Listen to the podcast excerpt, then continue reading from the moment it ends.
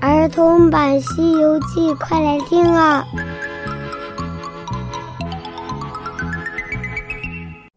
西游记》第二百三十五集：群圣除邪获宝贝。小朋友好，我是永桥姐姐，我们接着来讲《西游记》的故事。上集讲到，悟空遇到了二郎神，于是啊，就让八戒去请二郎神来帮忙。二郎神听了悟空的话，表示非常乐意的帮助他。但是八戒刚才就有些累了，他现在呀是真的不想打，所以他就说：“现在天色有些晚了。”二郎神的想法呢，和悟空一样，打起仗来哪顾得什么天早和天晚呢？就在这个时候，梅山六兄弟也表示：“大哥。”别着急，那厮他的家眷都在这儿，谅他也跑不到哪里去。孙二哥也是贵客，那朱刚烈又是刚刚归了正果，今日到了我们的地盘我们营地里也有些酒菜佳肴，不如叫小的们在此铺设，一则为二位贺喜，二来也当叙叙旧。等到明天。再跟那九头虫打怎么样啊？二郎神想了想，觉得这样安排也不是不可以，于是马上就安排梅山六兄弟就地扎了营。兄弟几人就这样开怀畅饮，很快就过了一整夜。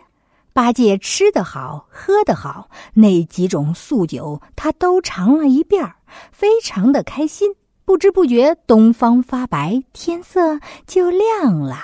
八戒站起身来，精神抖擞的说：“哎呦，天马上就要亮了，等俺老猪下水去作战。”八戒拿着钉耙跳到那水里，二郎神再三叮嘱，只需要把那九头虫给引出来，然后剩下的事情就交给二郎神和梅山六兄弟他们了。八戒跳下水，径直就来到那龙宫的前面。只见那龙婆和龙子龙孙们正在那里披麻戴孝、哭老龙王呢。八戒二话不说，举起钉耙，一下子就把那龙子的头上打了九个窟窿，吓得那龙婆急忙往里跑，一边哭一边喊：“哎呀，长嘴的和尚！”要把我儿给打死了！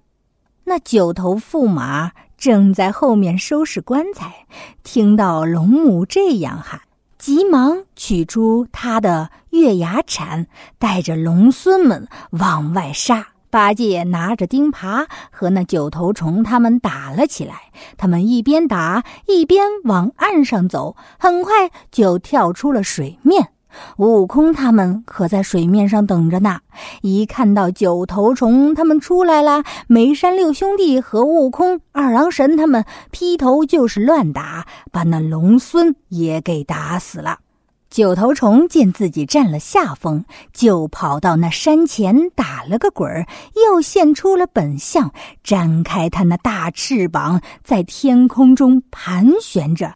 二郎神见状，急忙取出金弓，安上银弹，扯满弓，马上对着他就要打。那妖怪看到这样，冲着二郎神飞了过来，就要来叼二郎神。这个时候，被二郎神的哮天犬一口上去，把那九头虫的头给咬掉了一颗。头被咬掉了一颗，那自然是非常的疼。九头虫腹痛逃生，径直朝着北海去了。八戒马上就要追过去，却被悟空给拦住了。八戒，切莫追他，正是穷寇勿追。他被那哮天犬咬掉了头，必定是多死少生。哼，等我变作他的模样，到那水底把我们的宝贝给拿回来。二郎神觉得有些奇怪，悟空啊，不追他倒也罢了，只是留下这种祸害在人间，日后必定会害人呐。不打紧儿，不打紧儿。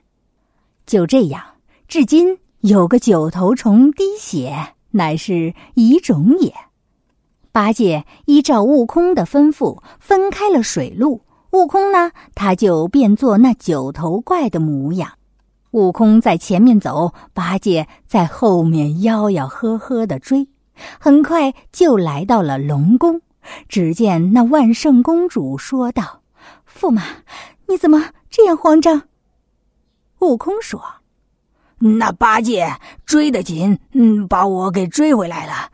我觉得打不过他，快把宝贝藏好，别让那猪八戒给抢走了。”那公主也分辨不出来真假，马上就从屋里取出一个金色的匣子，递给了悟空：“这就是佛宝。”接着又拿出一个白玉匣子，递给悟空：“这个是九叶灵芝，你快点把这两个宝贝藏好。”悟空刚刚接过两件宝贝，就用手在脸上抹了抹，现回了本相。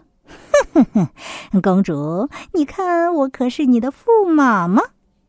那公主一下子慌了，伸手就要过来抢夺匣子，却被八戒跑了过去，从背后打了一耙，倒在了地上。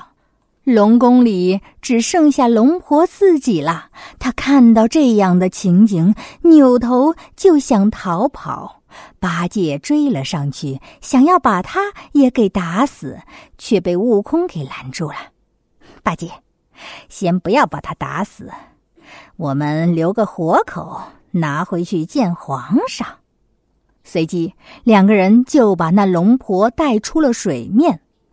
悟空感谢了二郎神，二郎神和梅山六兄弟也跟他们道了别。圆满的完成了任务。悟空手里捧着匣子，八戒拖着龙婆，半云半雾，顷刻之间就回到了国内。原来那些被皇上放了的和尚都在城外迎接呢。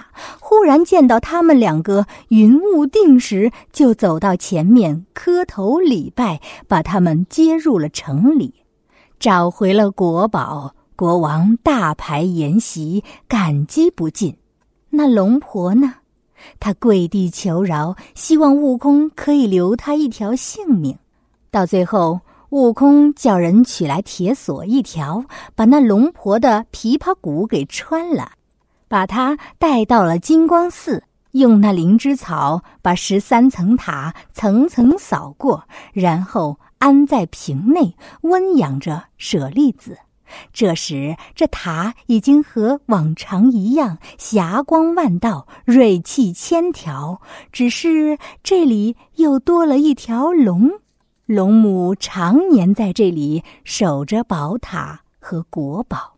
后来，这座寺庙也改名为伏龙寺。那么，接下来又会发生怎样的故事呢？我们下一集接着讲。